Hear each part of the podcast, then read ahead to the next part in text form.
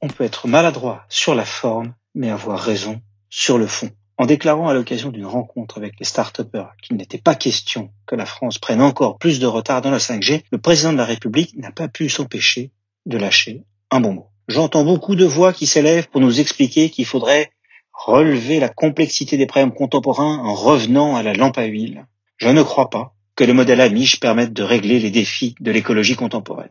En se moquant ainsi des adversaires de cette technologie mobile, en ironisant sur une communauté religieuse qui rejette le progrès, Emmanuel Macron a mis les entrepreneurs et les rieurs de son côté. Mais il aura peut-être à en payer un prix politique qui pourrait nuire à l'efficacité de son action. Au lendemain de municipales qui ont démontré que les écologistes pouvaient capter partie d'un électorat inquiet pour la planète et déçu des partis de gouvernement, le chef de l'État cherchait pourtant à verdir son image. Défenseur d'une convention citoyenne qui s'est émue en catalogue de mesures à l'après-vert, le président voulait donner des gages sans faire pour autant de la France la patrie de la décroissance et de l'immobilisme technologique. Son ambition est légitime. Il est crucial que dans les années qui viennent, la France soit à la fois en pointe en matière d'innovation et de lutte contre le réchauffement climatique, l'un n'allant d'ailleurs pas sans l'autre. Or, en jouant sur les peurs, en simplifiant des sujets complexes, en caricaturant les débats, en niant bien des vérités scientifiques, les écologistes nous poussent aujourd'hui vers une forme d'écologie punitive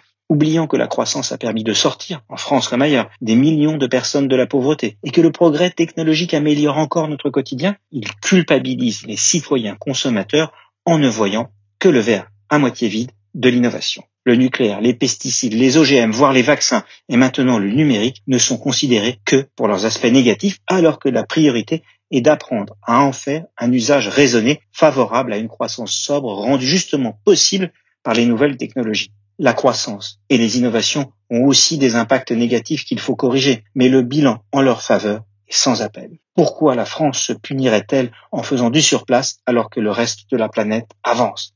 Si nous ne testons rien, nous ne maîtriserons rien et subirons tout. N'écoutons pas ceux qui veulent nous faire croire que tout va de plus en plus mal et que c'est la faute d'un progrès devenu pour eux un gros mot.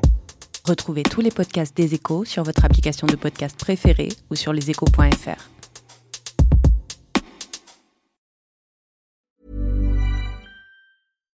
When you make decisions for your company, you look for the no-brainers. And if you have a lot of mailing to do, stamps.com is the ultimate no-brainer. It streamlines your processes to make your business more efficient, which makes you less busy.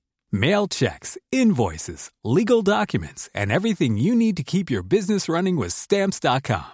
Seamlessly connect with every major marketplace and shopping cart Schedule package pickups and see your cheapest and fastest shipping options from different carriers. With rates up to 89% off USPS and UPS rates. And with the Stamps.com mobile app, you can take care of mailing and shipping wherever you are. Make the same no brainer decision as over 1 million other businesses with Stamps.com. Sign up with Code PROGRAM for a four week trial, plus free postage and a free digital scale. No long term commitments or contracts. That's stamps.com.